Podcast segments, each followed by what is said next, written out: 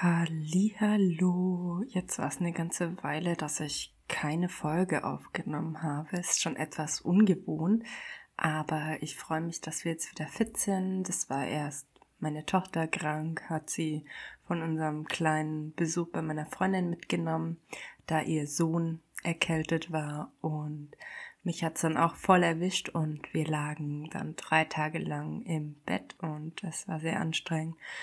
Aber jetzt geht's uns soweit wieder gut. Meine Kleine hat noch ein bisschen Husten. Ich hoffe, dass das auch jetzt bald vorbeigeht.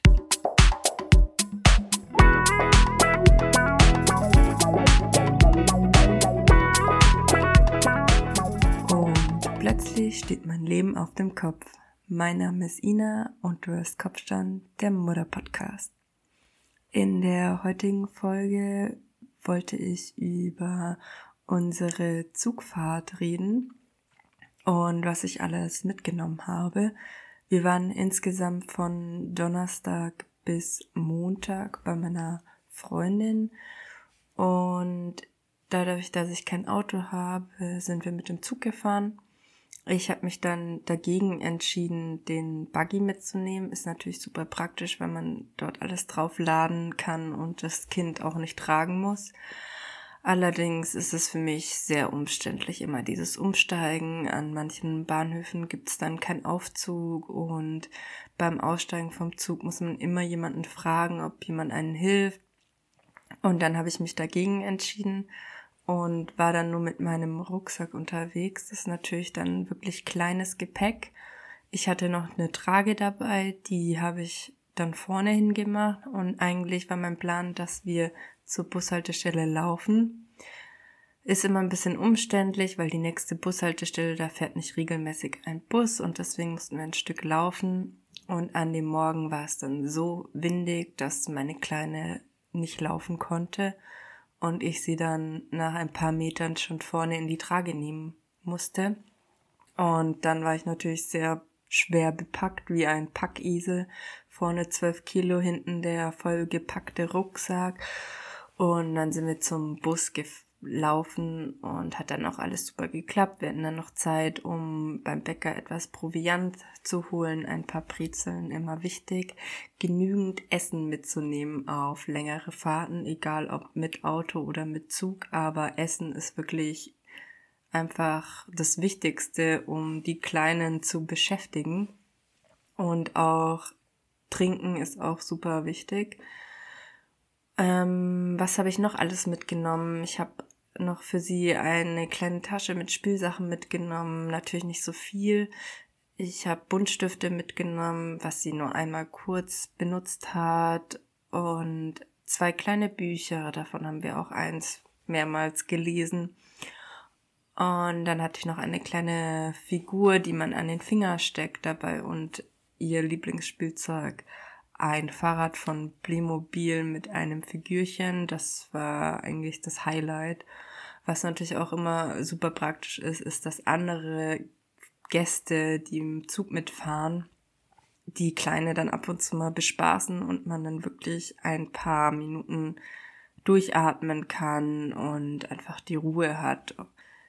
Ich habe meiner Kleinen während der Fahrt eine Windel angezogen als kleines Backup, weil ich irgendwie Angst hatte, dass es nicht klappt und dann wäre das super umständlich gewesen, wenn alles nass ist, der Sitz nass ist und das wäre mir auch ein, ein wenig unangenehm gewesen.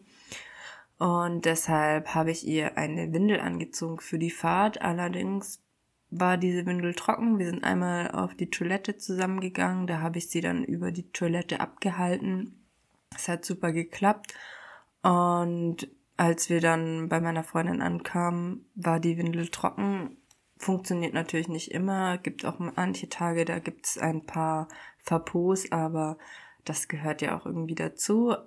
Dennoch war ich super stolz auf sie, dass sie die Zugfahrt so gut gemeistert hat. Wir hatten dann einen Umstieg, der etwas länger gedauert hat, von 40 Minuten, ist natürlich auch echt immer lang. Aber wir hatten das Glück, dass wir nicht am Bahnsteig warten mussten, sondern der Zug schon da war. Deswegen war das auch überhaupt kein Problem. Das war bei der Hinfahrt so und bei der Rückfahrt so.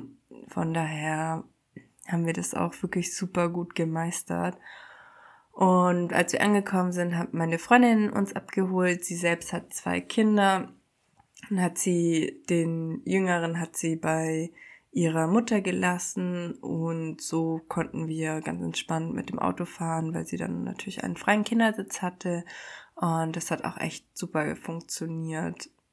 Von daher, ich finde Zugfahren eigentlich super praktisch, weil man selber nicht fahren muss, sondern einfach sitzen kann, auch mal eine Runde schlafen kann. Bei der Rückfahrt hat meine Kleine zum Beispiel geschlafen und ich hatte einfach auch ein bisschen Zeit für mich, um meine Gedanken zu sortieren oder was man auch immer so macht während dem Zugfahren. Was ich auch gut finde, ist, dass man aufstehen kann, rumlaufen kann. Das hat auch meine Kleine zu Genüge getan, dass sie einfach ein bisschen Bewegung hat, gerade bei längeren Fahrten. Meine Kleine mag Autofahren überhaupt nicht gerne. Sie kennt es halt auch nicht und dann ja, ist es dann schon auch echt anstrengend, wenn man länger mit dem Auto fährt und ja. Ja, heute mal nur eine etwas kürzere Folge mal wieder. Ich hoffe, sie war trotzdem sehr informativ für euch. In der nächsten Folge möchte ich über das Thema sprechen, dass meine Kleine jetzt anfängt, alles zu kopieren, was andere machen und auch immer das haben möchte, was andere gerade haben.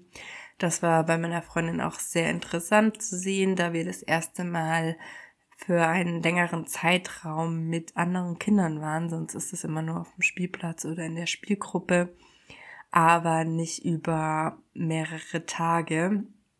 Und ja, das war auf jeden Fall interessant zu beobachten und es ist auf jeden Fall jetzt eine sehr, sehr spannende Phase, über die ich euch gerne erzählen möchte.